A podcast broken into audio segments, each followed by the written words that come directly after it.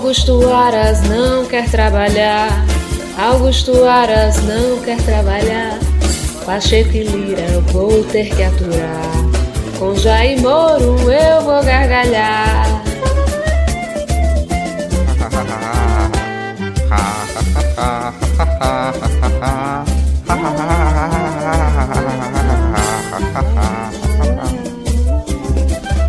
Corporativo só nega mamata, chama o burocrata major. Mas se a Micheque não nega mamata, mamata o fungo é mentor. Xandão ordena, ordena, ordena, esteja preso já. Papuda cheia, colmeia brilha, tendo golpista por todo lugar. Decreto novo sancionado. Milícia agora tá chorando. Não tem fuzil nem carambina que o amigo CAC tava desviando. Babá, sem eu quero, sem eu quero. Sem eu quero abaixar. Me dá o juro, não dou. Me dá o juro, não dou. Me dá o juro pro Brasil não parar. Yes, vai ter caravana.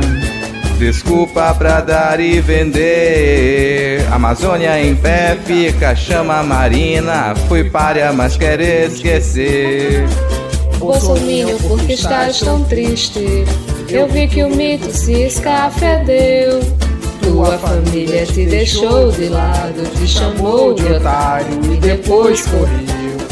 Tua família te deixou de lado, te chamou de otário e depois correu. Vem pra esquerda, saia do horror. Tu aderiste no segundo turno, deu, mas agora não adianta que a direita já morreu. Lula ganhou, Bolsa aumentou. Ano passado até riram da tua cara. No MEC tinha gente que queria ouro em barra. Lula ganhou com herdeiro ou sem herdeiro. Eu minto. Se o Carluxo for merdeiro, e, meu mito. Com herdeiro ou sem herdeiro, eu minto. Se o Carluxo for merdeiro, meu mito. Sem trégua vai rolar. Milico merda, eu não quero ver sobrar. Que a PF taca, taca, taca trolha. Até o Heleno não aguentar, deixa a trégua pra lá. Sem trégua vai rolar. Milico merda, eu não quero ver sobrar. Que a PF taca, taca, taca trolha. Até o Heleno não aguentar, deixa a trégua pra lá.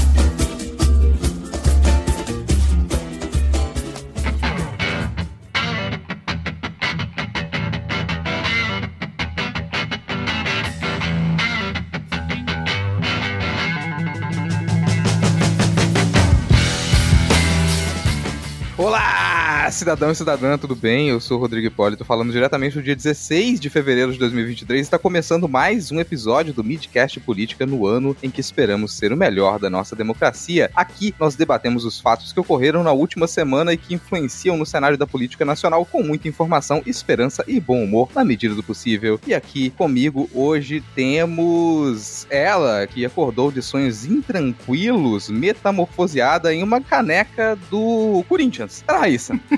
Por essa eu não esperava.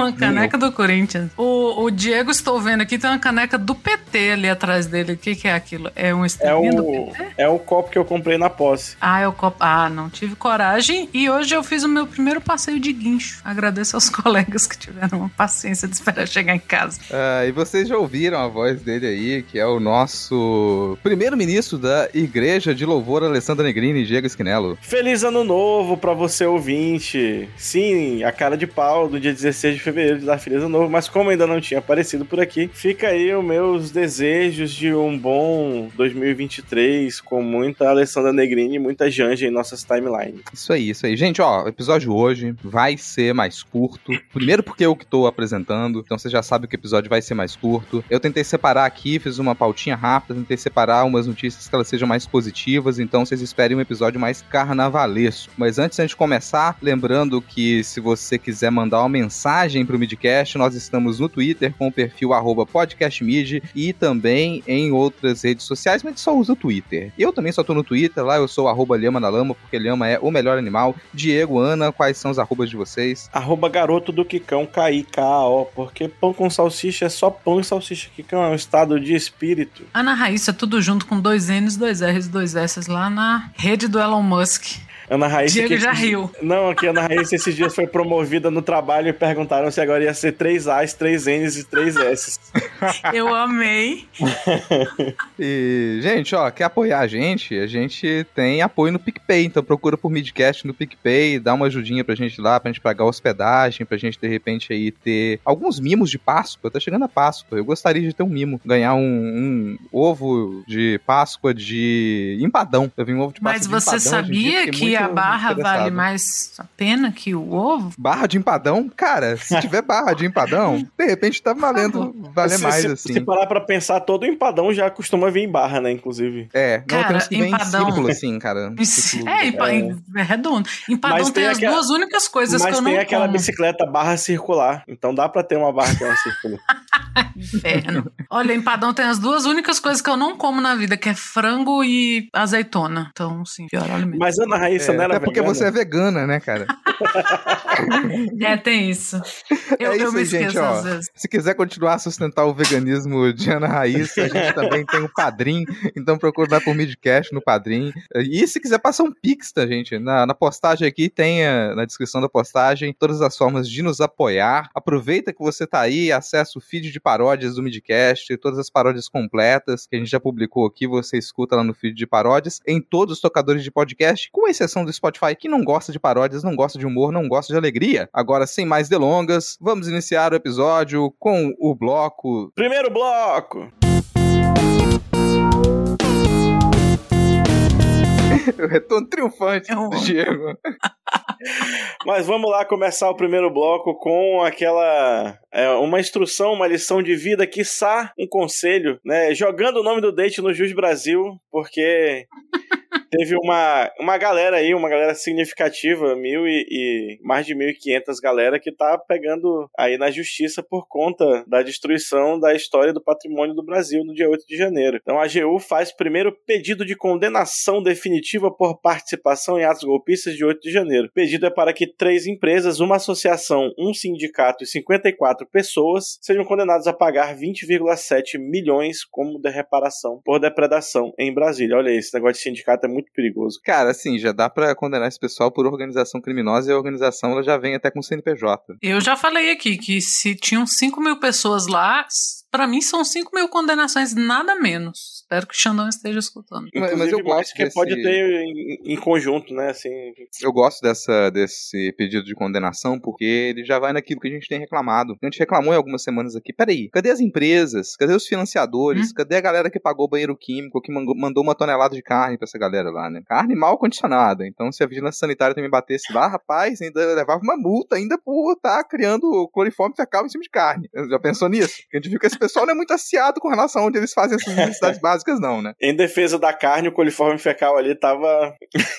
Não da empresa que mandou a carne, né? Da, da entidade carne. Coitado da pobre. Eu acho que era de menos, né, ali também, cara. Era de É, menos. ao todo, a AGU já acionou 178 pessoas na justiça. A gente sabe que tem muito, mas assim, a AGU e, e- como é que é o nome do, do negócio do Aras lá? PGR, vocês PGR. passaram quatro anos dormindo, caralho. Tem que É um estar com gás. né? Tem que dar, tá com gás renovado pra cortar um dobrado aí. Gente, por falar em aras, dá pra falar em aras depois daquele episódio do Medo e Delírio sem querer cantar Te amo, te amo, te amo da democracia? Nossa. Eu já, já disparou na minha cabeça, não, você falou Aras já veio. Ai, Cristiano. É um caso de amor e ódio, né, cara? É um caso de amor e ódio. Mas, assim, eu tenho, um, eu tenho um receio, um certo receio. Eu compartilho do receio de certos subprocuradores e procuradores da República de essas denúncias e pedidos de condenação eles serem muito acelerados e eles serem mal redigidos, mal feitos, o que facilitaria recursos, facilitaria a absolvição de alguns casos, porque você não reúne prova suficiente, você manda que lá, vou mostrar trabalho. E já manda o job capenga, entendeu? Já prevendo Af a reclamação. Afinal de contas,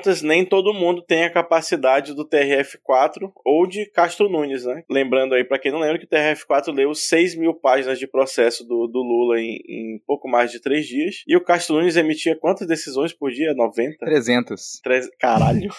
Era, era, era, um, era um juiz de alto desempenho. Porra.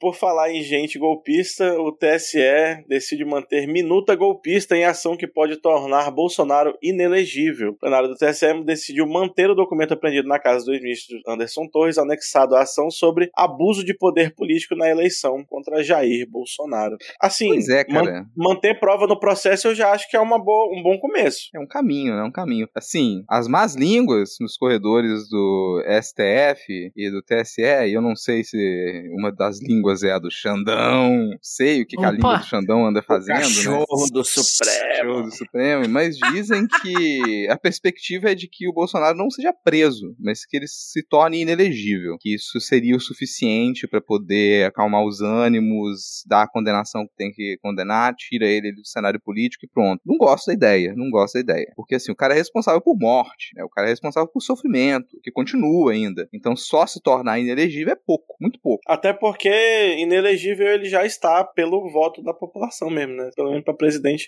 Eu espero, né, tenho, gosto de ter esperança. Essa é 2023, eu posso me dar o luxo de ter esperança. E lembrando Mas... que essa minuta golpista aí, de acordo com o presidente do PL, todo mundo tinha um em casa, né? Então, assim, não vai faltar o anexo. Não, o foda é que eu procurei já aqui em casa e não achei a minha. A minha também acho que alguém levou. A, não, a minha sabe, foi pro picador de papel. Não souberam fazer uma política pública, né? Puta que pariu. Não. E, ah, a, procura, aí nas, me, procura me... nas pastas do seu computador aí, porque pode ter ficado travado lá na, na impressora, sabe? Vai no ícone da impressora ali, ah, problema na hora de imprimir, deu problema na hora de imprimir. Mas detalhe Verdade. dessa minuta golpista também é que a perícia encontrou pelo menos três digitais diferentes lá, né, cara? E o, o Anderson Torres, ele falou, ah, isso aqui foi a minha secretária que colocou lá, eu nem vi. Hum. Meu vizinho jogou uma minuta no meu quintal.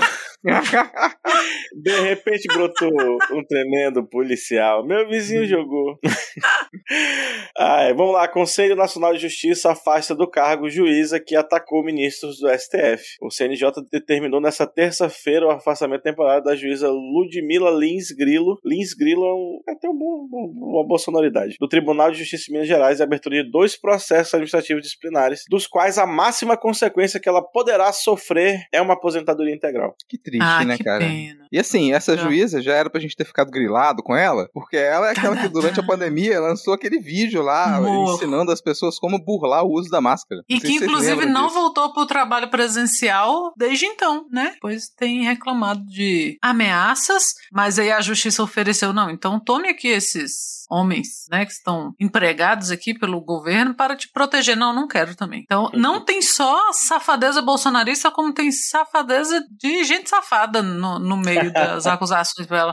Aquele colega que não trabalha, é, processo parado lá há mais de um ano, coisas que teriam que ter saído da mesa dela no máximo 100 dias, com três meses. E parece que os colegas de trabalho também já tinham reclamado da morosidade da moça, né? Tinha que colocar amiga do Alan dos Santos Santos. cara. É, faltou ah, esse. Tô... Acho que todo juiz tinha que passar um tempo sendo assessor do Castro Nunes, né, de poder assumir, para poder aprender a julgar os processos com a dignidade que o cidadão merece. É, mas ó, você é obrigado a concordar com a juíza. Desculpa, gente, você é obrigado a concordar com a juíza, mas todo trabalho é uma ameaça. Eu me sinto ameaçado constantemente pela obrigação de trabalhar. Porra, eu também vou ter que concordar, né? Saco. Olhando por esse lado, né? Ai, é, infelizmente.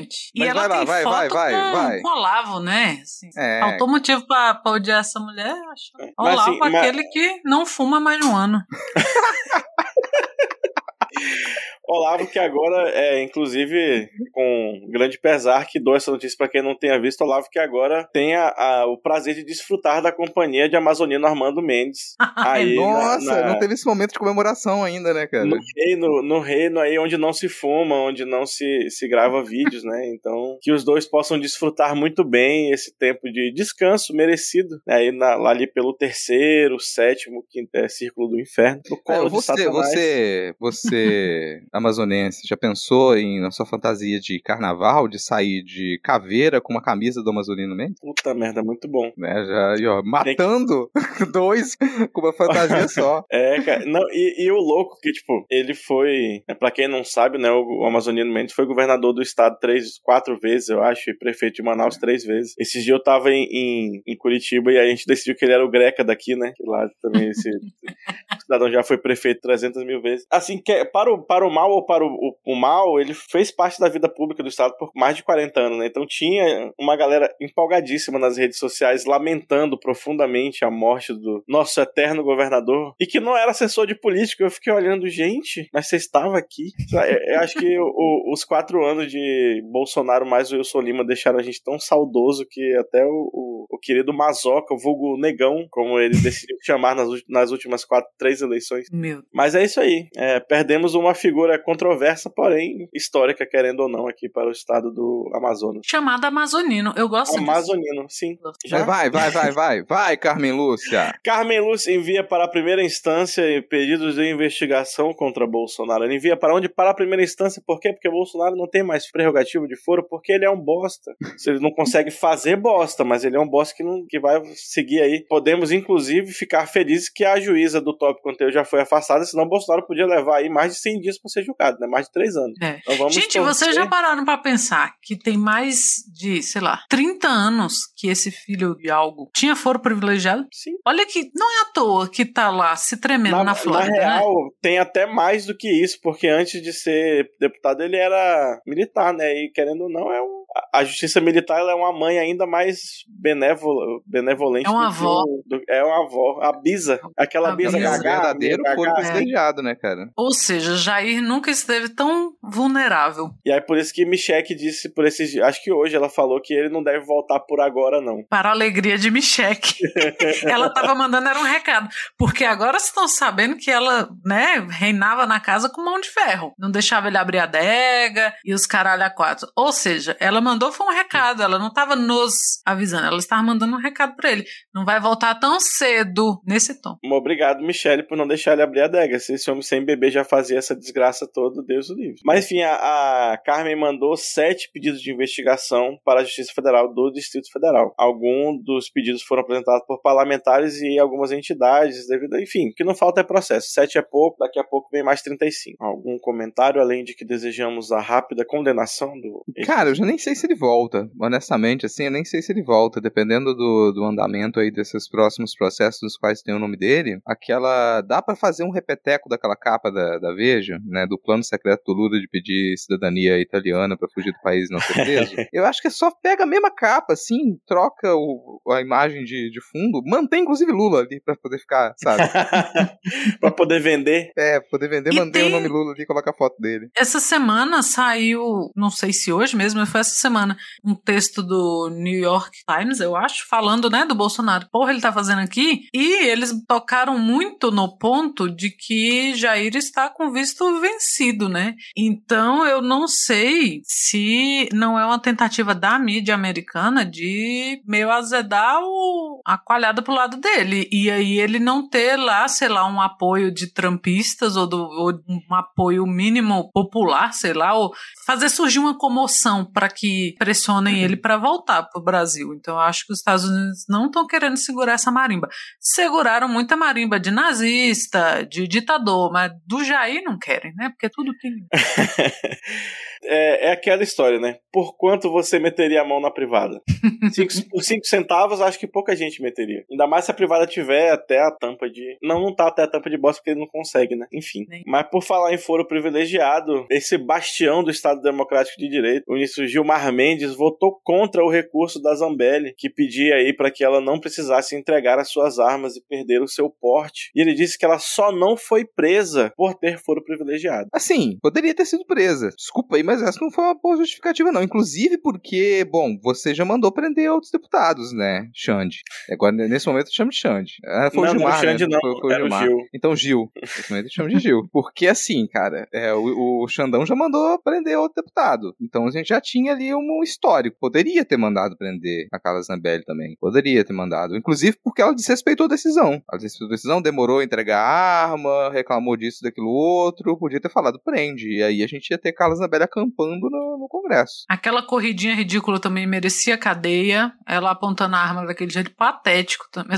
Tudo nessa mulher merecia cadeia. Porque assim, eu acho que tem, acho que tem um limite aí pra aquela. Ah, é foro privilegiado. Mas o que isso significa? Significa que a pessoa pode pegar uma arma carregada, destravada e sair empunhando em público, apontando na direção de dezenas de pessoas? Acredito que não. Acredito que a pessoa ela tem um cargo público lá e deputada, ela não tá, ela não tem essa liberdade. Isso ela não pode fazer. Isso valeria pra qualquer cidadão. Então isso já era um motivo pra, pra prisão, assim, cara. É- é- não, é descre- quando você descreve o fato, a coisa fica mais bizarra. A mulher levantou uma arma carregada, destravada, e ela saiu apontando na direção de dezenas de pessoas. Qualquer acidente ali, ela tivesse tropeçado, espirrado, ela teria, podia ter matado alguém. cara. Não é, nossa, É ela deu uma declaração Ah. controversa no plenário da Câmara. Não é esse o caso. Ah, ela participou de umas lives falando que queria assassinar o ministro do STF. Não é esse o caso. Não é esse o caso. Ela Podia ser, arma, cara. podia ser. É, mas... É um daqueles casos que, que assim, né, tá meio normalizado porque a, a mídia ficou repisando, mas é absurdo. É absurdo ela não ter sido presa naquele dia. Tem algum, algumas coisas que acontecem que a gente pensa, sei lá, na hora é um absurdo e depois meio que amortece porque, né, a gente fica acompanhando as notícias e tal. Mas quando você para pra pensar com um pouquinho de distanciamento, ela devia ter sido presa naquele momento. E que absurdo, que absurdo, assim. E assim, eu falei da corridinha e do ridículo da figura dela, mas porque você vê por ali que não que não tem, ela não tem treinamento pra tá, sabe? Aliás, 90% das pessoas que, que fazem questão de ter armas não tem, né? 90 foi generoso, hein? É, é verdade. É. Eu, ouso, eu ouso dizer que 90% dos policiais não tem um treino suficiente É.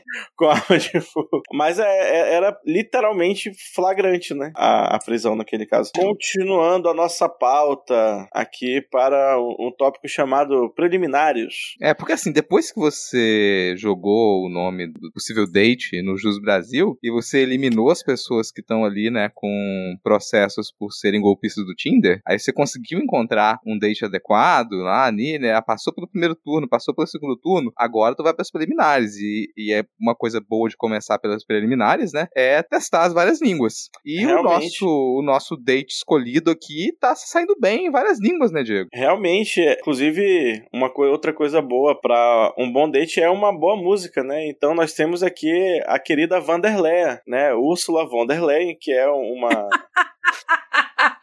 Ah, não. que é a, a presidente da Comissão Europeia, disse que teve uma ótima ligação com o menino Lula, dizendo que estamos é, Ela disse: pare agora, senhor juiz. juiz de desmatar a Amazônia, por favor. Dizendo que eles estão muito empenhados em fortalecer a, a parceria entre a União Europeia e Brasil, notadamente é, ajudando o acordo aí, né, do Mercosul com a União Europeia a ser concluído o mais rápido possível. E diz que está doidinha para vir ao Brasil, né? Porque você fez aí a ligação e aí depois você marca o date ao vivo. Não é esse o, o, o espírito da coisa, Rodrigo? É, cara, e assim, eu fico muito feliz de ver uma mensagem dessa, porque tem muita gente com raiva. Então, uma das coisas que até, né, atiça ali, dá aquela empolgação, excita, é quando você percebe que você tá irritando muita gente. Até dá um, dá um gás a mais. E muita gente fica irritada com isso porque quiseram, porque quiseram colocar na conta do governo anterior o acordo com o Mercosul que vinha sendo negociado desde o FHC, sabe? É, mas quiseram colocar na conta. E não saiu durante o governo anterior. Não saiu. E agora você tem uma confiança maior de que vai sair. Continua sendo difícil? Continua sendo difícil, porque você já teve países da União Europeia que votaram contra e a União Europeia é aquele esquema muito inteligente de para você tomar uma decisão pela União Europeia tem que ser unanimidade, todos os países têm que votar a favor. Então isso é uma dificuldade maior. Só que para romper essa dificuldade agora a gente tem ali o charme de Luiz Inácio Lula da Silva, né? Porque ele é um telefonema daqui, um telefonema daqui, e ele fala: Ô Vanderlé, ô, ô te falo, te falo, conta uma coisa. E vai. E eu não duvido nada de que você mude o voto de alguns países da União Europeia e você consiga acelerar, porque é basicamente o que você precisa ali. Você precisa colocar em andamento os termos desse acordo. E alguns desses termos, eles eram não batiam com os objetivos da União Europeia, como as discussões climáticas, né? Como conseguir o desmatamento zero, você conseguir diminuir a emissão de, de poluentes, mas agora você tem uma perspectiva de que isso seja possível. Vai acontecer esse ano? Pouco provável. Vai acontecer ano que vem? Sei, acho difícil também, mas que começa, que volta a acontecer diálogo, sim, porque até pouco tempo era impossível você ter um diálogo entre o Brasil e a União Europeia porque o nosso ministro da Economia estava xingando a primeira dama da França, sabe? Não tinha como, porque o nosso presidente só fazia questão de ter diálogo com os poucos países da União Europeia que são praticamente ditaduras e que são mal vistos pelo resto da comunidade. Então não tinha esse diálogo, mas agora voltou a ter. Então dá uma certa confiança. É isso. E aí você faz aquela ligação ao som de uma boa música, você marca o, o date presencial, mas antes do date presencial você tem que cuidar aí da, da, da higiene, né? Tem que cuidar das pistolas, tem que cuidar da, do armamento em, em, em, questão que você vai empregar na função. E aí o queridíssimo pessoa mais feliz na, na foto de perfil do Twitter que eu já vi na vida, Flávio Dino, anunciou que o STF acaba de confirmar a constitucionalidade do decreto do presidente Lula sobre restrições ao armamentismo descontrolado. Decisão na ação direta de constitucionalidade proposta pela AGU. E assim, o decreto do Lula não é nada de outro mundo, não, tá, gente? Pra você precisar definir a constitucionalidade ali. Isso era uma coisa até simples, porque o decreto só está dizendo que todo mundo que adquiriu arma, todos os CACs vão ter que fazer um novo registro do armamento em 60 dias. E assim, se tu comprou tua arma legalmente, se você está seguindo todas as, as, leis, qual o problema de você? Se você é um cidadão de bem, se você é um cidadão de bem, por que temer? Agora, se por acaso você resolveu se registrar como CAC, mas na verdade você estava comprando arma para poder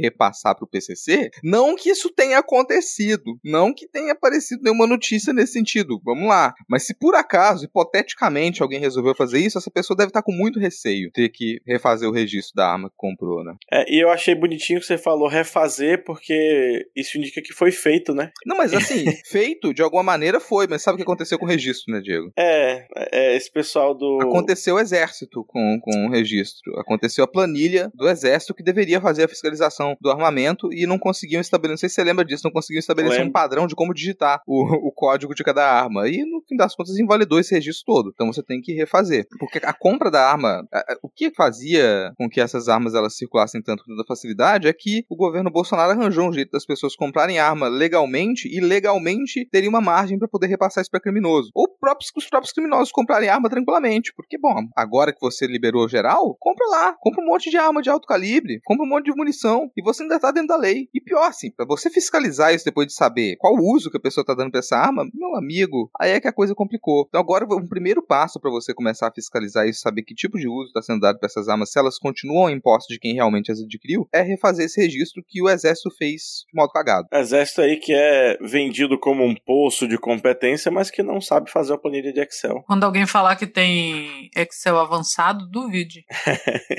Todo mundo que falar que tem Excel avançado, duvide. Sabe por quê? Eu tenho. Me manda, me manda fazer um macro para ver se eu sei. Nunca mais, depois que Aliás, deviam salvar essa planilha de controle de armas do exército e usar como teste para curso de Excel. Porra. Você falar assim: olha aqui, toma essa planilha, encontra quantas armas calibre 12 elas foram vendidas durante o ano de 2021. Quero ver. Ia ser a primeira vez na história que alguém ia ser reprovado num teste de informática. E seguindo na nossa, na, na nossa triagem aqui do nosso date, né? O nosso primeiro bloco que é completamente romântico, em honra ao dia de São Valentim, que se passou aí esse, essa semana. Depois que você pesquisou o nome do arroba na, no Jus Brasil, viu que não está se envolvendo com uma pessoa golpista, fez ali todas as preliminares, e aí você marcou o date, tá tudo, cuidou das pistolas, você vai precisar de grana para poder ir no date, para poder comprar aí um quindim pra pessoa que você está querendo sair, né? Para comprar um quindim, não tava dando se você fosse bolsista de, da CAPES ou do CNPq. Porque eu lembro que em 2007, 2008, pasmem se vocês, eu fui bolsista de iniciação científica do ensino médio. E a, o valor da bolsa era o mesmo até 2023. Os mesmos 100 reais que eu recebi em 2008, a molecada recebia até hoje. E aí hoje o governo Lula anunciou reajuste em todas as bolsas, então o, a iniciação científica do ensino médio passou de 100 para 300, no ensino superior passou de 400 para 700, o mestrado passou de 1.500 para 2.100, doutorado de 2.200 para 3.100 e o pós-doutorado de 4.100 para 5.200, significando que pesquisador agora ainda não vai ter nenhum direito trabalhista, mas pelo menos já vai parar de passar menos fome. É, cara, uma coisa que em algum momento talvez faça, antes de fazer, falar sobre o valor, né, e tal. Eu sei que seria bom as pessoas entenderem que bolsa é salário. E eu sei que não é a mesma coisa, que tem diferenças técnicas, mas eu acho que em algum momento a gente poderia começar a chamar bolsa de pesquisa de salário, porque ia facilitar um pouco a divulgação e a compreensão de que a pessoa está recebendo um salário de ela está trabalhando. Porque você fala bolsa, parece que a pessoa, sei lá, cara, é um eterno jovenzinho que tá ali pagando para estudar e como se estudar não fosse trabalho. E pesquisa é trabalho. Pesquisa é trabalho e trabalho pra cacete. E amarra a pessoa de diversas maneiras. E com aquela bolsa a pessoa custeia aluguel, alimentação, transporte. Na maioria das vezes, material de pesquisa, viagem que precisa fazer para apresentar pesquisa, tudo com a bolsa. Tudo com a bolsa. Então você pega e, nossa, assim, primeiro que pra galera achar que é um valor alto, vai se fuder, sabe? Vai se fuder. Vai pagar aluguel próximo de qualquer universidade pública para você ver o valor que tá o aluguel. E a alimentação, e o transporte, e internet, água, luz, tudo. Tudo com aquele valor ali. Então é baixo, continua, continua sendo baixo. Dava ainda para ser melhor. Mas pela primeira vez em 10 anos a gente tem um reajuste, cara. E valeu demais, assim, valeu demais. Ainda continua precisando de alguns ajustes? Sim, mas a gente chega lá. Outra coisa super positiva também é o aumento de quantidade. A gente passa a ter mais bolsas para formação de professores, mais bolsas de iniciação científica. E se eu não me engano, isso tudo vai dar menos de 4 bilhões de reais por ano. O que dentro do orçamento para educação tá super tranquilo, tá, gente? Porque aquela ideia de que não tem dinheiro para poder investir em educação e pesquisa no Brasil nunca colou. O governo passado ficou travando dinheiro para poder desviar dinheiro da pasta da educação para outros fins que a gente aos poucos começa a descobrir quais eram, né? Mas o dinheiro para a educação ele é garantido, tá ali no orçamento. Então esse dinheiro tá lá, só precisava ser utilizado. Ele foi travado, contingenciado, bloqueado,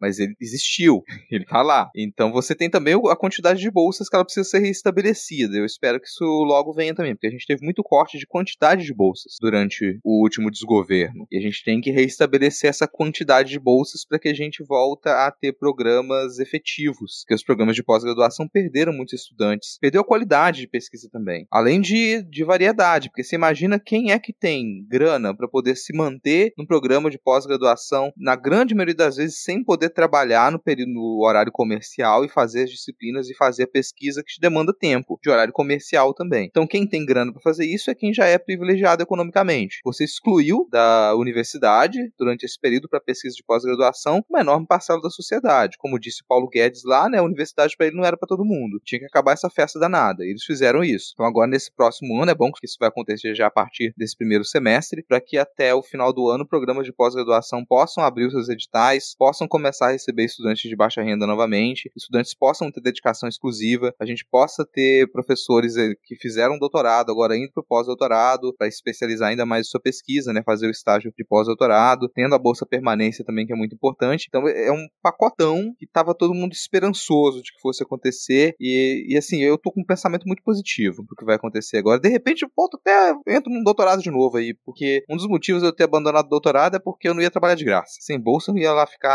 trabalhando de graça, né? Quatro anos, trabalhando todos os dias, sem ter tempo para trabalhar fora e, e ganhar grana para sustentar, meio complicado. Então agora isso, isso espero que volte a funcionar. Agora tá cientificamente mais difícil parar de fazer o L.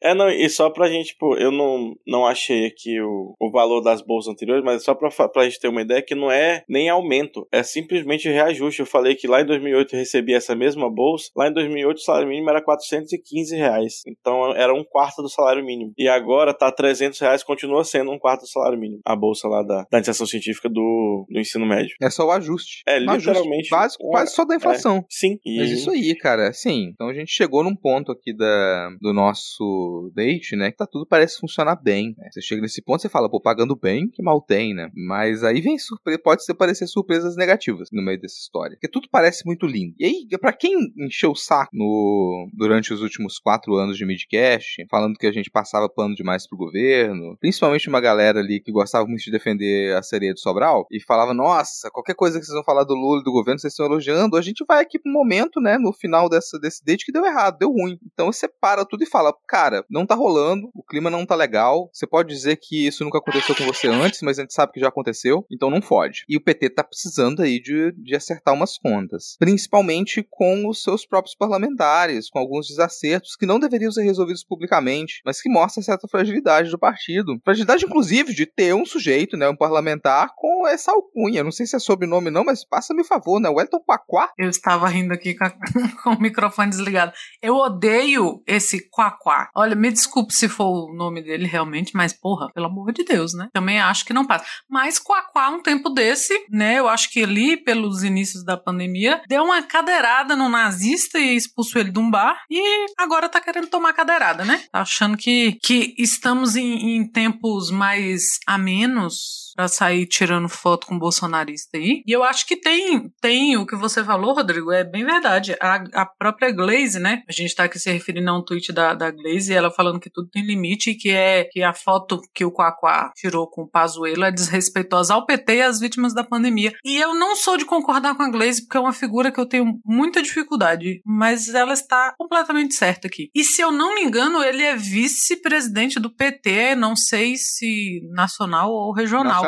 Nacional. E, e ela é a presidente, né? Então, se ela tá falando isso, é porque o caldo já está fervendo. E tem que ferver. Não, cara, não dá pra deixar passar, sabe? Enquanto a gente tá aqui se agarrando às mínimas esperanças de que o, o sigilo que, que do processo que não condenou o Pazuello pela administração, pela péssima administração da pandemia enquanto ministro da Saúde, que, que tá aí, cai não cai, esse, esse sigilo, pra ele, sabe? Pra você ter um parlamentar do PT tirando foto com o Pazuello e não só tirando foto com o Pazuello, mas ofendendo quem foi lá cobrar uma postura decente dele. E ofendendo naquele nível, assim, baixo de quem, sabe? Aquele, aquela coisa, ó, posta meme com, com um jumento e não sei o que. Então, eu acho que pega mal pra caralho pro partido enquanto organização, enquanto instituição, e pega mal pra caralho pra ele, sabe? Se ele tem uma história, parece que ele foi muito bem quisto enquanto prefeito, algo assim, ali, pá de cal. Mas, cara, é um, um, assim, um dos grandes problemas do PT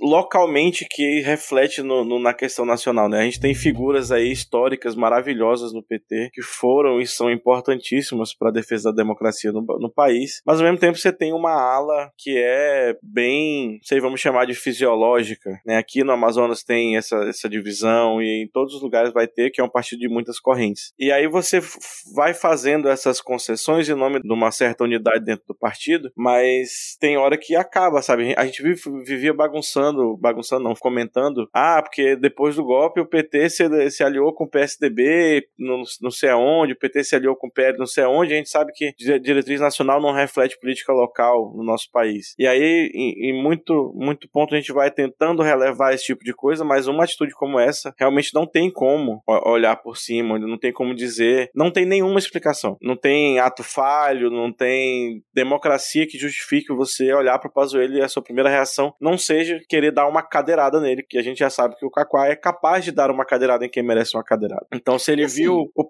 se ele viu o Pazuello e não deu uma cadeirada porque ele acha que não merece. E aí tá errado. Tirou uma foto com ele fazendo joinha, cara, assim, vai se fuder. É, e aí depois vem com aquele papo, "Ah, a gente tem que construir ponte. Ponte é o cacete. Tu vai construir ponte com o Pazuello, cara. Tu vai construir ponte com um cara que é responsável por matar as pessoas sem ar em Manaus. Vai esquecer disso? Não dá pra esquecer disso não, cara. Não tem como construir, vai construir ponte com o inimigo, pro inimigo atravessar a ponte de ferrar. Isso não faz o menor sentido, assim. Aí tem um um problemão do PT que é essa eterna tentativa de mostrar uma solidez do partido e que sai pela culatra, porque você evita, você desvia de qualquer problema que poderia ser resolvido com desfiliar uma pessoa, com simplesmente abandonar no rolê e falar, cara, cai fora. Você tenta manter essas pessoas e, e, e o tempo todo passar pano. O próprio Lula faz isso, faz isso quando vai questionar o PT em entrevista, ele puxa a cartada de que o PT é o maior partido de esquerda da América Latina e é, de que o PT é o único partido com estrutura de verdade na esquerda e é, é, não tá errado em falar isso não. Mas cara, não dá para você pegar todos os exemplos de quadros do PT e falar não, a gente vai ter que ver com mais detalhe. Mais detalhe é o quê, cara? O cara, ele não só tirou foto com o Pazuello, mas ele ainda desrespeitou o jumento, esse belo animal, um dos símbolos nacionais, e quis ofender as pessoas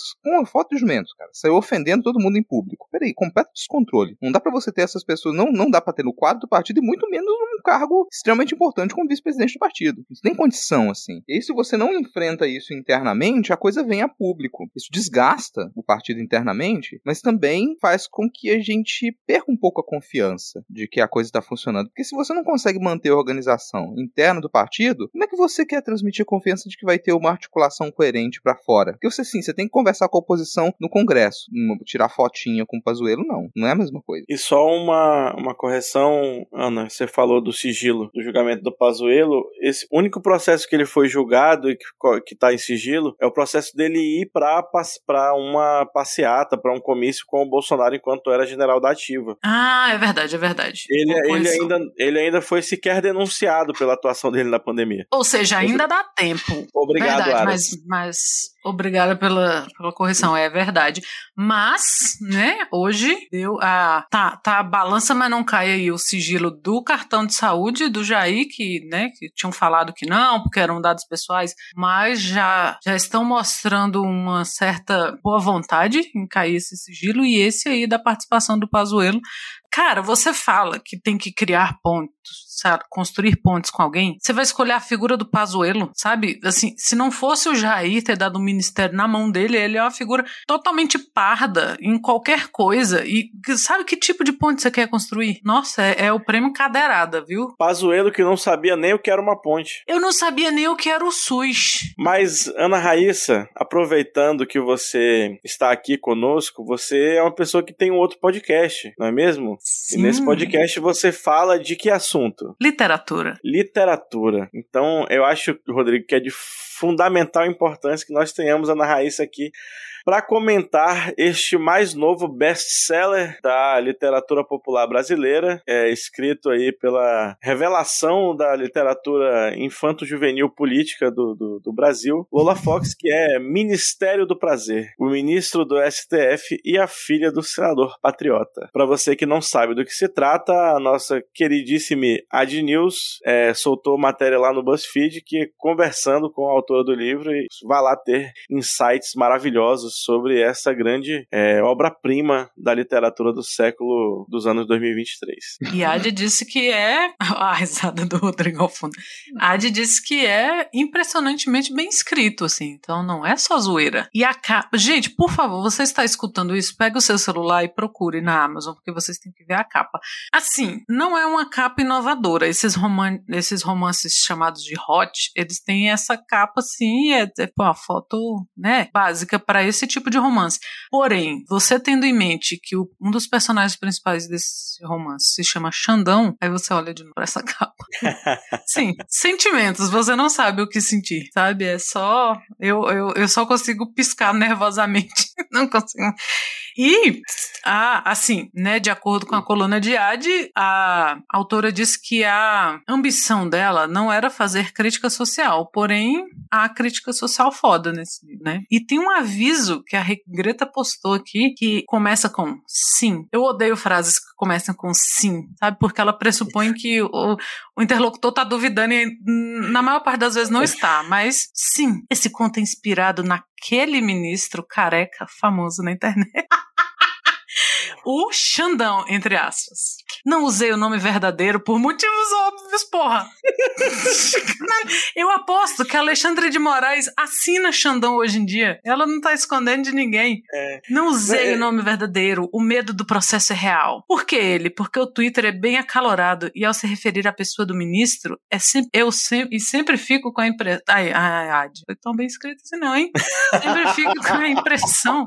Meu Deus, meu Deus, ainda bem que eu não terminei essa frase, mas parece que no Twitter há pessoas que sentariam no Xandão. Então, se você é uma pessoa que sentaria em Alexandre de Moraes, É, R$1,99 na loja da Amazon. Inclusive, é, fica aqui a minha, minha crítica, porque eh, nesse tipo de romance, normalmente o nome do, do protagonista ele segue uma linha meio novela do SBT, né? Uhum. Queria dizer para Lola que ela perdeu uma oportunidade magnífica de chamar o protagonista do livro de Alexander. Nossa, Nossa. por favor. Ah, não.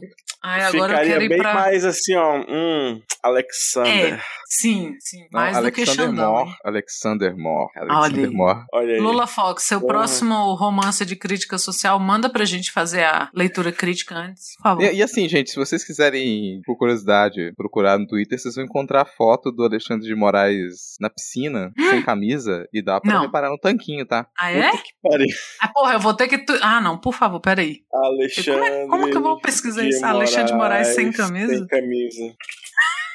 Ai, a primeira pesquisa que aparece pra mim é Alexandre de Moraes com cabelo. Todo mundo tem, né?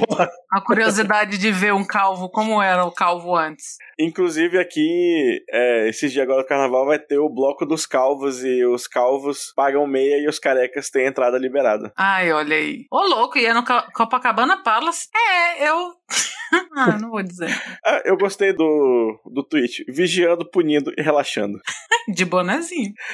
Ai, ai. Olha, eu não imaginava. Mas, achou, assim, achou, né? a vida, a vida ela imita a arte, a arte imita a vida e é sempre esse eterno, esse eterno Ouroboros que vai se consumindo sem nunca acabar. Então, aparentemente esse envolvimento de figuras públicas descrito aí por Lola Fox com a maestria literária raramente vista nos últimos anos, ele pode ter algum reflexo na realidade do outro lado da, da Praça dos Três Poderes. Porque corre boatos que Carluxo engravidou ex-secretária de ministério. Não, isso aí não é o boato. Esse não é o boato, porque isso aí é o que foi admitido publicamente. O é boato, Diego Skinella, o boato é que, na verdade, isso não pode acontecer, não teria como isso acontecer. Não teria como isso acontecer. O Carluxo, ele tava lá com um casamento marcado, com uma pessoa que, bom, aí sim vem os boatos de que supostamente não só não seria hétero, como passaria longe de homem, mas outros boatos dizem que o Carluxo não é o pai dessa criança, que o pai dessa criança seria o, o avô dessa criança. Pois é, Rodrigo, mas o que você chama de boato é o que você acredita que não é verdade. Então eu tava certo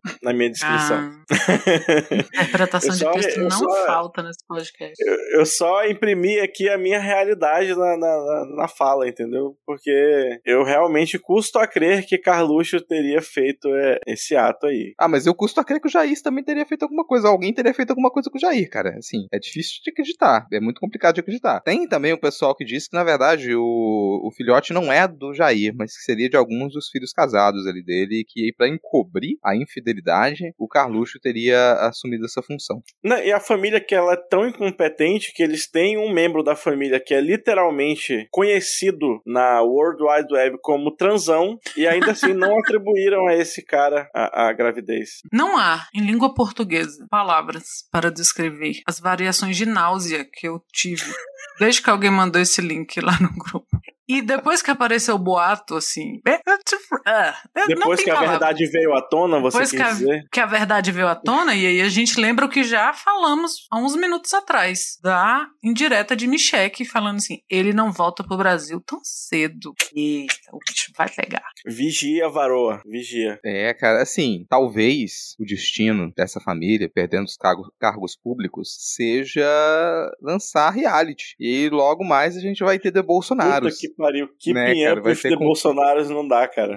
Vai ter Ai, uh. Bolsonaros com câmera acompanhando eles dentro de casa, sabe? Você viu o estado do palácio do, do- do- da Alvorada, cara? Não dá pra ver uma nojeira dá. daquela ao vivo. Não dá. Sei lá, acho Se que a só- cama eu tava só- naquele estado, imagina quem deitava naquela Aquele cama. sofá só ceroto, velho. Uh. Acho que eu só conseguiria ver se o Casemiro visse. Mas talvez. Eu também.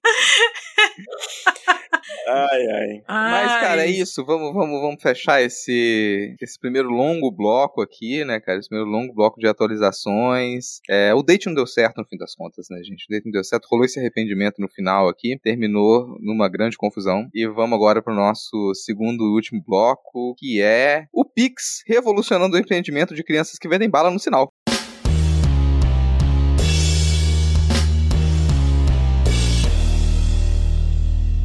Esse longo título faz menção à entrevista do Campos Neto, presidente do Banco Central, ao Roda Viva, o que eu honestamente achei estranhíssimo, assim, no meio de toda essa barafustada que a imprensa e o mercado fez, de achar um absurdo que o presidente da República questione os juros abusivos do Banco Central e como que isso atrapalha o desenvolvimento do país, achar que, nossa, que absurdo, o presidente da República está questionando que você precisa de juros baixos para que tenha desenvolvimento. Cara, não, não, não, não. Já fizeram essa, esse alvoroço todo. E aí vai o Campos Neto, vai dar entrevista no Roda Viva, como se ele fosse uma grande celebridade. Tudo bem, vamos aqui vamos ser desonestos, não. O cara normalmente fica por trás das cortinas. Nunca foi de ficar aparecendo ali muito, não. Mas quando aparece, agora vai direto numa entrevista pro Roda Viva. E numa entrevista na qual ele se faz de uma figura extremamente amena. Ele já começa dizendo o óbvio, que é eu respeito a eleição do Lula. Bom, se você dissesse o contrário, estaria cometendo um crime, né? Então, você respeita que eh, a democracia elegeu o Lula nas últimas eleições, falou o básico, falou o óbvio, tentou ali se descolar daque- dessa coisa muito bolsonarista, quando na verdade ele continuava até pouco tempo no grupo de ex-ministros do Bolsonaro sem ser um ministro. E é aquele questionamento que a gente já fez aqui no episódio passado, de que é um banco central que ele deveria ser independente ou autônomo, mas na verdade ele sempre buscou ser independente dos compromissos que o Banco Central teria com a sociedade brasileira e era extremamente dependente, vinculado ao mercado, obedecia às normas do mercado, seguia a risca a cartilha do mercado, interessado então em ter em gerar maior lucro para acionistas de grandes empresas e para investidores, enquanto reduzia o investimento público, que é o que esses juros abusivos eles levam a acontecer. Mas ele deu essa entrevista, uma das coisas mais vexaminosas e revoltantes dessa entrevista era dizer como que o Pix facilitou a vida de quem vende bala no sinal. Por exemplo, né, para mostrar que o Banco Central tem compromisso social. Mas ali ainda nessa entrevista ele tentou fazer um, uma- um jogo de me desculpa, eu tô tentando abrir portas, o Banco Central vai conversar assim com o governo, a gente não tá interessado em rixa nenhuma não, pintando o outro lado, pintando a presidência como se, olha, quem tá procurando confusão é a presidência, a gente aqui tá super tranquilo, tá super disposto ao diálogo, vamos tentar conversar. Fala isso na entrevista, mas no fim das contas, os juros vão continuar altos. Tá sempre lá, não tem receio de que perca o cargo, porque se o Lula resolver tirar,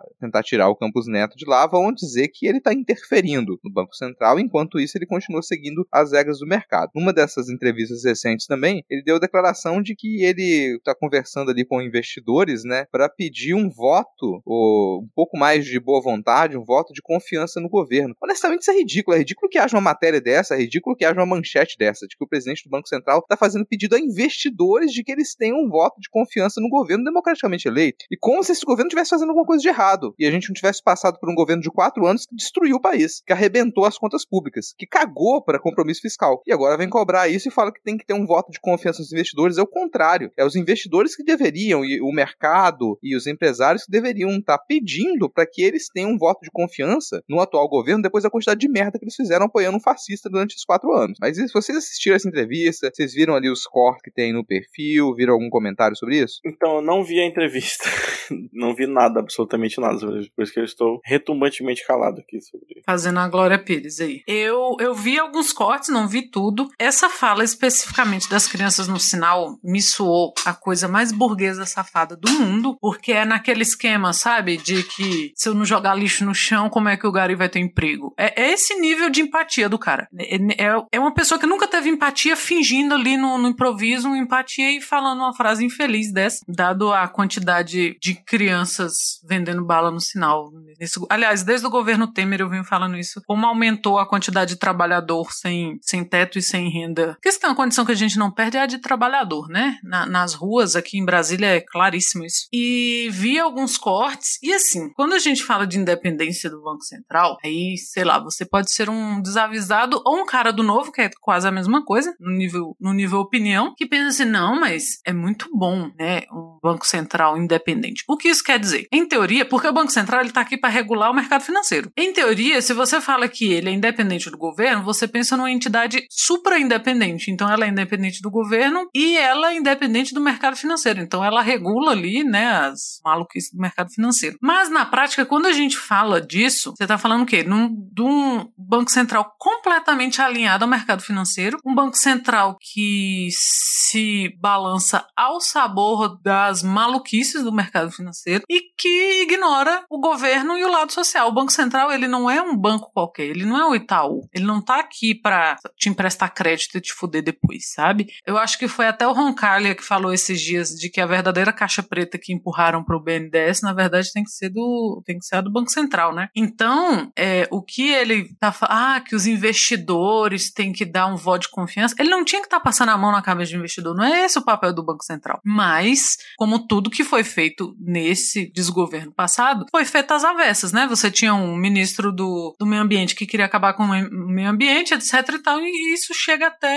ali quando a gente fala de Banco Central. É uma completa desgraça. Eu espero muito que o Lula tenha fibras para dar conta disso aí, de, de acabar com essa independência, porque se a gente fala de uma independência de Banco Central que fosse imposta, sei lá, ou, ou né, se fosse sugerida pelo Lula ou por um governo de esquerda, aí vocês iam ver, né, o mercado financeiro falando, não, não tem independência. Então é esse, esse pedido de, de boa vontade ao mercado financeiro é a coisa mais sonsa cretina que ele podia ter dito, mas aí ele se superou e falou do Pix, né? Além de pedir desculpa por ter ido votar com camisa da seleção. Da seleção. Botar, ops!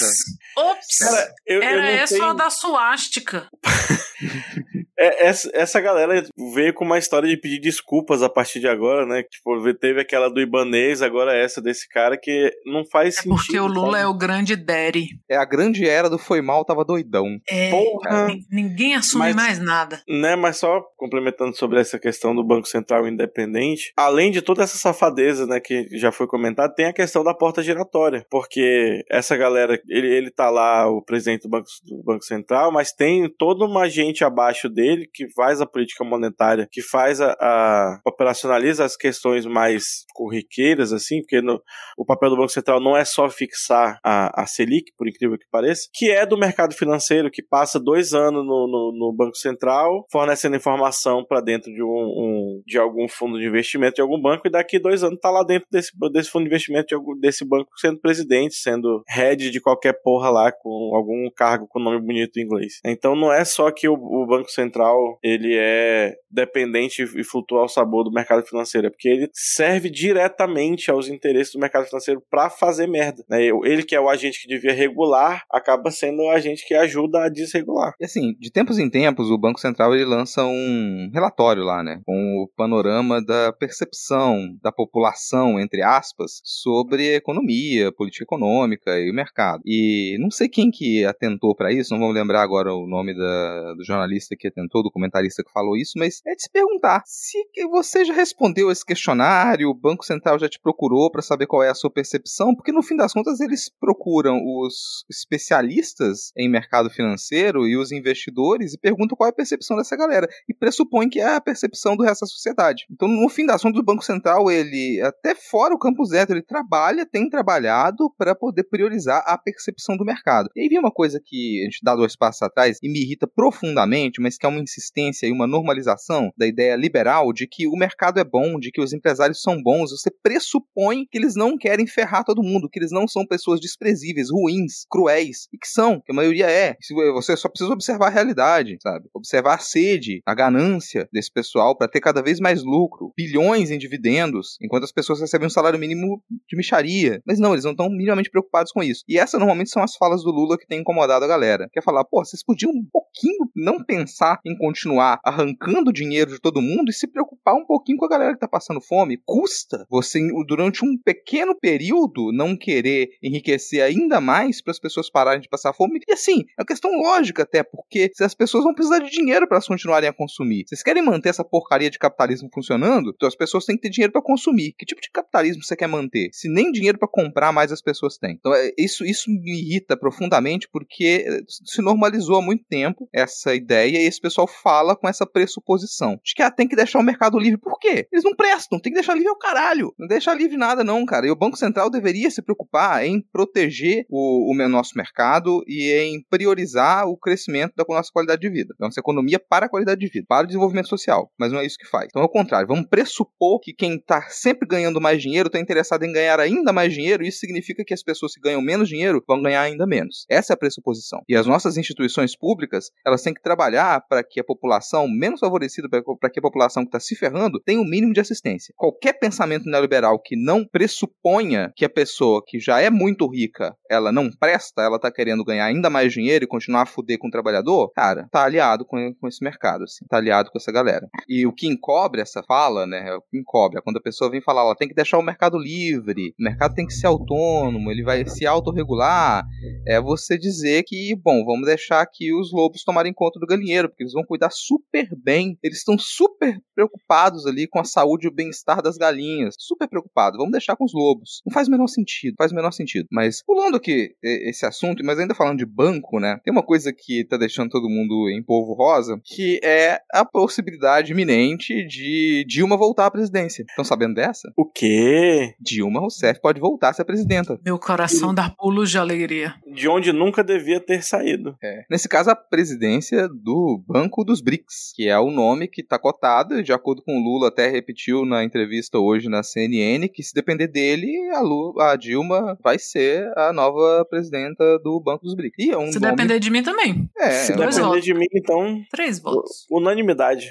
Tem- Arrasa. eu gostei da entrevista do Lula na CNN ao responder essa questão, porque ele já aproveita para rebater uma ideia que ela não, não se sustenta. assim, Eu, eu acho que não se sustenta. Acho que ela foi falsamente construída. A ideia de que a Dilma é odiada, de que ninguém realmente gosta da Dilma e de que a Dilma não agrada ninguém. Não sei. Não sei de onde que veio isso, assim. Ah, do resultado de eleição, das manifestações de 2014, foi? Do grande auge do antipetismo, porque a gente fazer qualquer análise de pessoas, de petistas, que eles foram rechaçados pela sociedade durante o auge do antipetismo e o crescimento do bolsonarismo, talvez nos dê uma resposta viciada, talvez nos dê uma resposta enviesada. Então não sei se isso bate com a realidade. E, e a Dilma é, sempre foi uma figura muito competente te- tecnicamente. Mesmo quem criticou e continua a criticar as capacidades políticas da Dilma, sempre vai abrir margem para o fato de que ela consegue ser uma ótima administradora e de que ela tem as competências suficientes para um cargo como a presidência de um, um grande banco, como é esse, né? Então não vejo por que tem esse alvoroço inteiro. Às vezes parece até que o pessoal quer continuar a surfar no antipetismo, ou é só pura e simples misoginia. Então, hoje à tarde, a minha mãe, que pra quem não sabe continua enfiada até os cabelos no bolsonarismo, veio me perguntar como é que escrevia BRICS. E aí eu falei é, é BRICS de, de, de, de açúcar, de solução, que é um- uma medida de, de quantidade de açúcar em solução.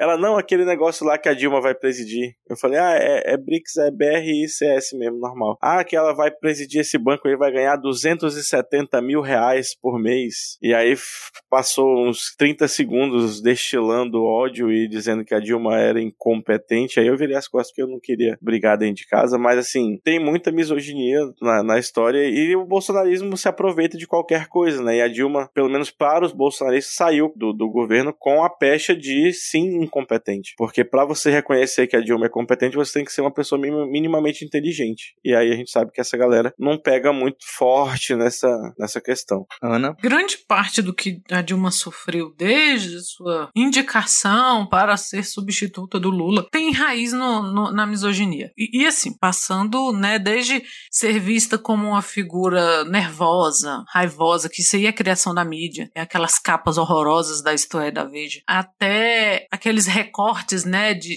de vídeo que faz, ah, a Dilma não sabe falar, ah, é a história da mandioca, ah, o estocavento, e que no fundo, né, a gente viu que Tava tudo certo. tava tudo certo. Tudo certo. Né? A Dilma fez desde das primeiras movimentações de impeachment, a Dilma tem feito, é, que, né, não gosto de dizer previsões, mas ela tem feito análises muito boas da conjuntura política no Brasil e ela não errou uma. Mas cria-se essa ideia de que a mulher ou ela é raivosa ou ela é burra, né? Não vou, admitir que ela é inteligente. E, e assim, para se admitir, que, que é o que o Rodrigo falou, para se admitir que ela é competente, você tem que ter um mínimo de miolo. Se você tá afundado a cara eternamente ali na teta do Carluxo no Zap Zap, aí você não vai admitir nada, né? Então, assim, assim como sua mãe, Diego, várias pessoas estão aprendendo a escrever BRICS agora para serem grandes analistas da situação. Queria muito que a Dilma fosse, eu acho que ela merece. Eu tenho visto, desde o golpe, um movimento entre pessoas, assim, de, de admiração à figura da Dilma. E é o que ela merece, assim, por mais que a gente tenha tido críticas ao governo dela.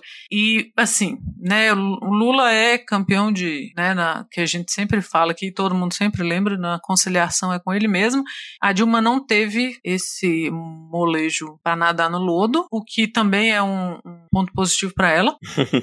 e, né, não ter conseguido fazer o que queriam que ela. Né, e a figura patética e asquerosa do, do Eduardo Cunha na época e tal. E aí é muito fácil você achar que o país estava em plena calmaria e a Dilma bateu o barco. E não, não foi isso que aconteceu.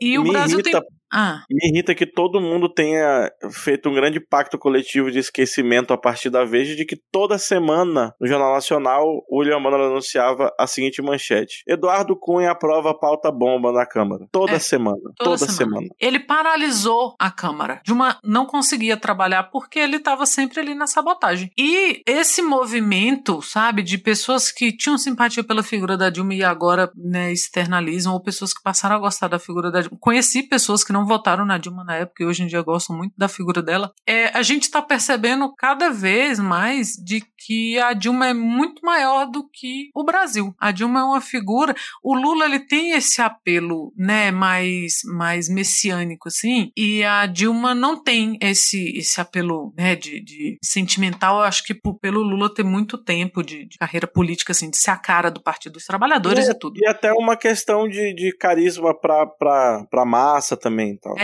É, é uma coisa Pra, ma- mais pra massa, as massas populares, não pro grana padano ali com aquela uma gema, que aí a Dilma tem muito mais carisma que o tem Lula. muito mais carisma. É, Mas não, ela mim, a, tem Dilma, a no- Dilma ela é muito mais u- u- humana, ela é muito mais humana, mais próxima da gente. Por exemplo, quando alguém fala uma coisa completamente estúpida e burra na frente do Lula, o Lula ele segura no braço da pessoa, senta aqui, vamos conversar. E, e gasta meia hora da vida dele ali pra poder salvar aquela alma. A Dilma, pra mim, ela tá muito mais próxima da gente. Quando a pessoa fala uma coisa burra, a Dilma, na hora, ela faz uma expressão de: olha, você tá perdido. Você tá perdido, você acabou, assim, cara. Eu vou, vou virar, eu vou anotar mais a minha receita de bolo, porque eu não vou gastar meu tempo, vou perder meu tempo com você. E, e até essa inteligência da Dilma leva ela a saber já, na época que ela tava no governo, que peraí, isso aqui eu perdi. E não sou só eu que perdi. Todo mundo perdeu. Então eu não vou gastar minha caloria aqui dando murro em ponto de faca, porque o, o contexto que faz com que eu tenha perdido e todo mundo tenha perdido aqui, ele é muito mais complexo, muito mais amplo, e a gente só vai resolver isso aqui lá no futuro. E ela fala, ah, pode esperar que a gente vai voltar. Mas ela já sabia que aquilo, aquilo ali era uma batalha que a gente tinha perdido naquele momento, sabe? É, é, é por isso que me parece que ela estava tão calma em muitos daqueles momentos. Me irrita hoje quando se pega alguma decisão que tem que ser revista e que ela apareceu no governo Dilma e fala, ah, tal lei que foi aprovada no governo Dilma. Como se o Eduardo Cunha não tivesse lá. Ah, é tal projeto que ele foi aprovado no governo Dilma. Como se o Congresso não tivesse todo articulado pra ferrar com o governo Dilma lá. E fica parecendo que a Dilma fez todas aquelas merdas. E é isso que às vezes fica na memória, inclusive da esquerda, pra poder criticar o governo Dilma. Quando na verdade não tinha muita alternativa do que ela poderia ou não fazer ali. Tava tudo vindo do Congresso, sabe? Ah, os ministérios eles foram loteados, foram loteados dentro de uma pressão enorme logo no final do primeiro governo dela, que pra poder manter o governo e ter talvez alguma tentativa, uma margem pra poder continuar a trabalhar no governo seguinte, todas aquelas negociações foram feitas, erros, erros, mas não tinha tanta margem pra manobra quando o Congresso todo resolveu trabalhar contra, quando você tinha a mídia toda resolvendo trabalhar contra. Já de antemão, dois anos antes do impeachment, eles já tinham aceitado que, olha, a gente vai passar o, o próximo, os próximos anos aqui, a gente vai trabalhar intensamente pra poder tirar a Dilma do governo de um jeito ou de outro. Sim, sim, isso aconteceu. E ela saiu muito mais digna dessas situações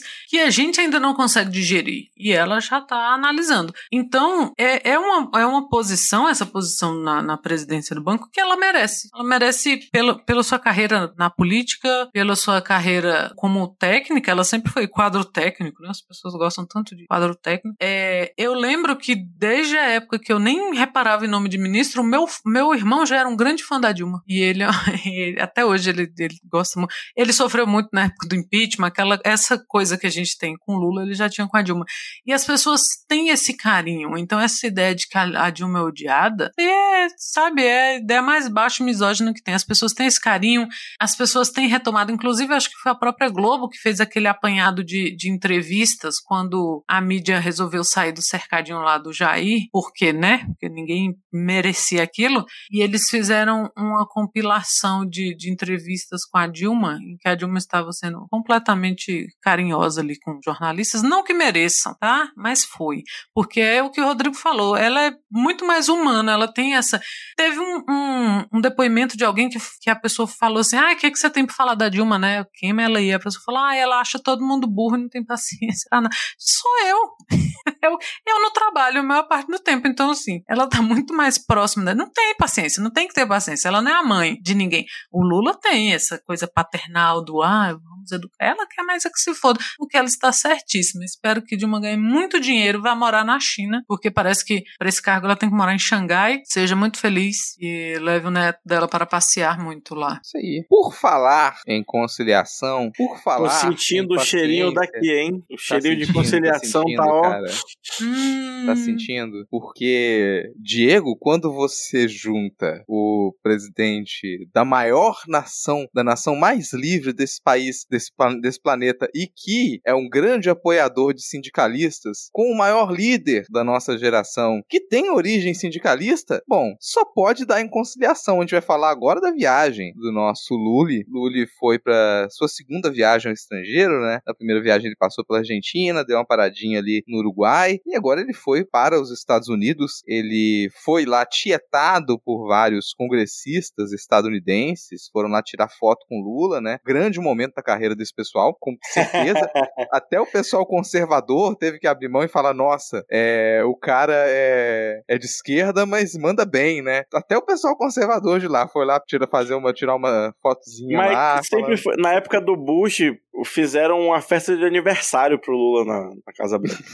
é a competição de churrasco com, com Bush, cara. Mas ele foi recebido pelo presidente Biden, foi recebido pelo presidente Biden. Ele ficou hospedado lá na, na casa, uma casa de honras lá, né, que fica em frente à Casa Branca, não lembro o nome de, agora, não. Ué, não foi uma nosso... casa emprestada por alguma subcelebridade? Não foi, não foi, né? Vai dizer é... agora que ele não comeu uma fatia de pizza na calçada. Pois é, não teve que comer, não tiveram que sair correndo às pressas para poder encontrar um restaurante para fazer a cerimônia de homenagem a ele. Não teve que acontecer isso. Pelo contrário, a comissão do Lula foi muito bem recebida, tietada, ficou, teve honrarias, foi recebido no Salão Oval da Casa Branca, teve uma reunião a portas fechadas com o presidente Biden e depois teve uma reunião com a presença dos jornalistas e que a gente pôde acompanhar aquela que é, é até um pouco anticlimático, né? Porque é cada um deles falando falas mais protocolares e esperando a tradução. Tem que ser feita, né? Que é uma coisa que é até obrigatória para não ter ali ruído na, na, na, tradução e tudo mais, né? Você faz isso aos poucos. Mas eles tiveram essa conversa pública. O Lula fez questão de lembrar que nos últimos quatro anos, por conta do governo Bolsonaro, o Brasil ele se excluiu da política internacional e que agora estava de volta, né? Fizeram questão de lembrar também ali o que aconteceu nos Estados Unidos com o Capitólio, o que aconteceu aqui no, no 8 de janeiro e assumir esse compromisso público entre Estados Unidos e Brasil para que isso não aconteça novamente. Então é aquela mensagem explícita para o Brasil, para as instituições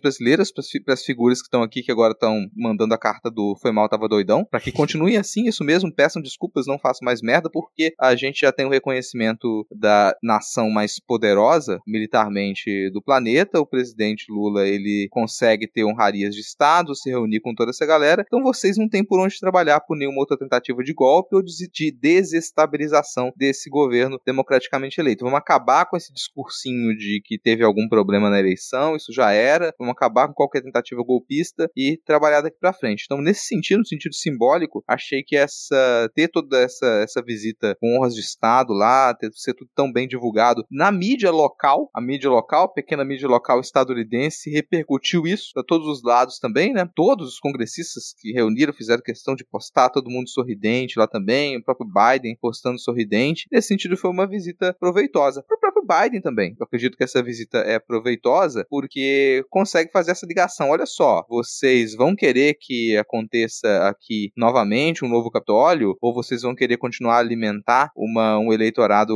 golpista aqui nos, nos Estados Unidos? Porque olha o que aconteceu no Brasil, é o problema que eles estão tendo lá. Então talvez vocês não queiram fazer isso aqui. Então é melhor a gente matar o trampismo agora na raiz antes que a gente comece a ter outros problemas. Achei curioso que eles, bom, não tocaram no, no problema deles terem um, um imigrante em situação ilegal lá, né, com o visto vencido, não tocaram nesse assunto. Falaram um pouco da pauta climática também, né, e o Lula continuou a insistir numa coisa que é interessante se fazer, que é essa construção de uma cúpula internacional dos países mais poderosos, das maiores economias, para poder discutir paz, para poder pensar estratégias de pacificação, não só do conflito é, na Ucrânia, mas também de outros pequenos conflitos que eles permanecem ainda durante os últimos anos, tentar encontrar soluções para isso. Acho uma ideia que ela tende a vingar e tende a, a ser uma, um ponto forte para colocar o Brasil de novo como uma figura de destaque no tabuleiro desse xadrez internacional. Então eu encarei como positivo, assim, é até divertido ver o Lula naquela posição em que ele se sente tão confortável, né, de,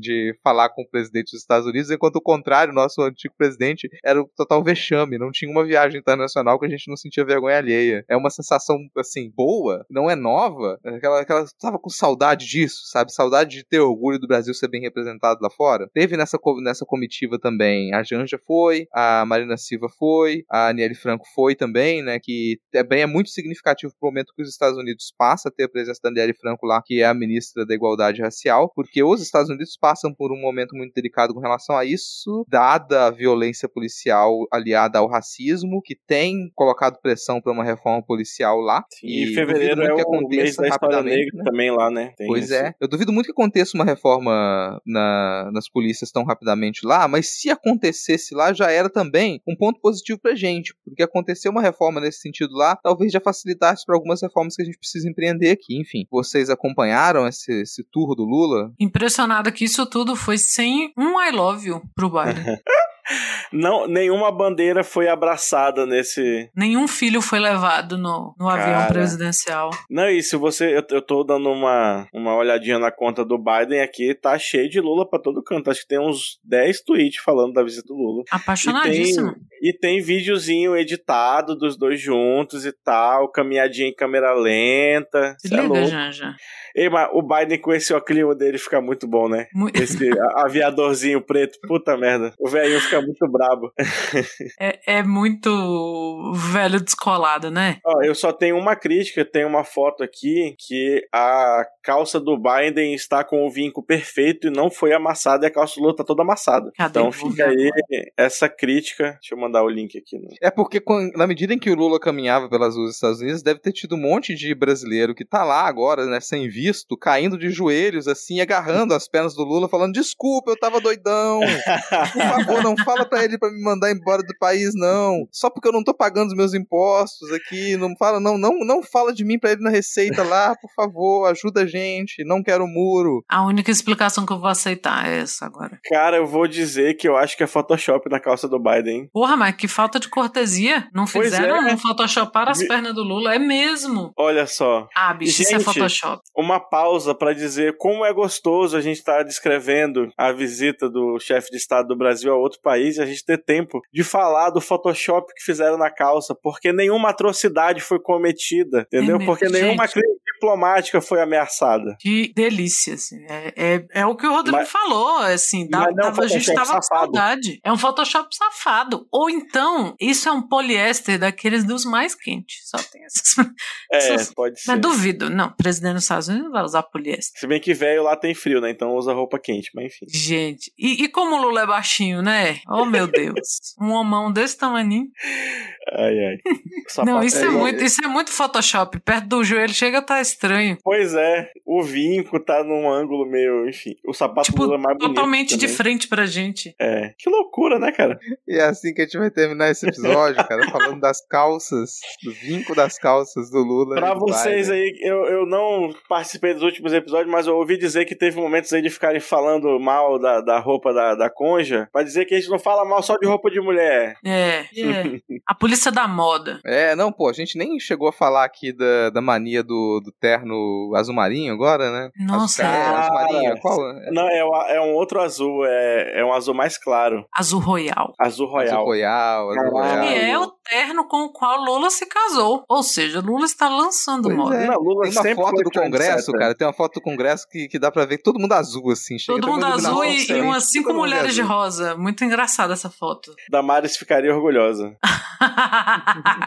Ai, mas não vai, porque é outra que vai ser presa em breve. Oh, tomara. É isto, então. sei. Buena onda. É isso, cara. é Gente, isso, só assim. usa interno azul royal, é, não todo dia e não em todo lugar, enfim. É bonito, mas sempre enjoa. Obrigado.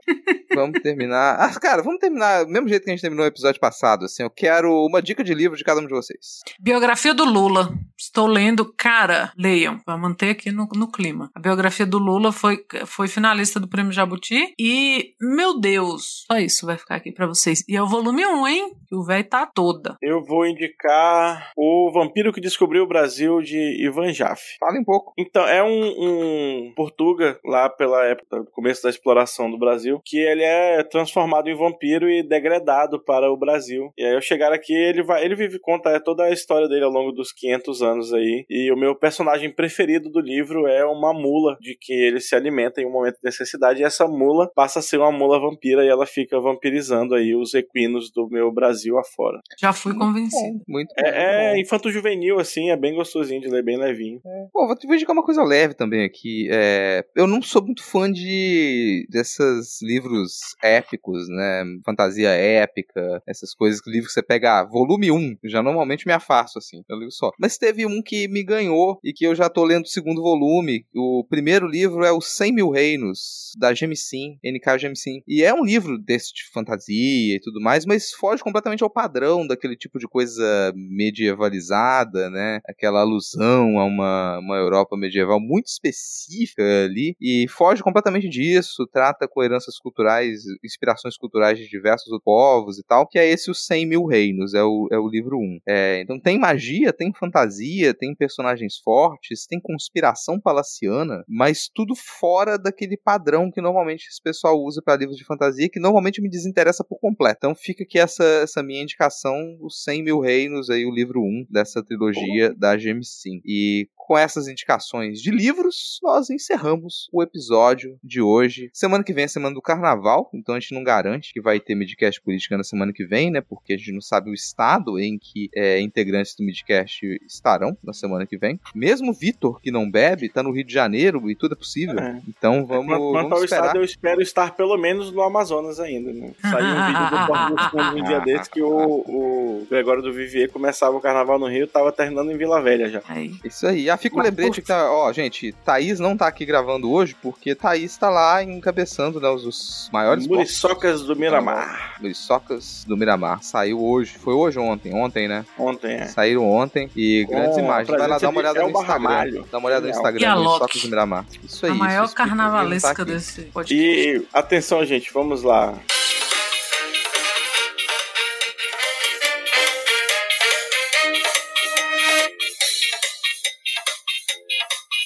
Jair vai ser vovô, ser papai.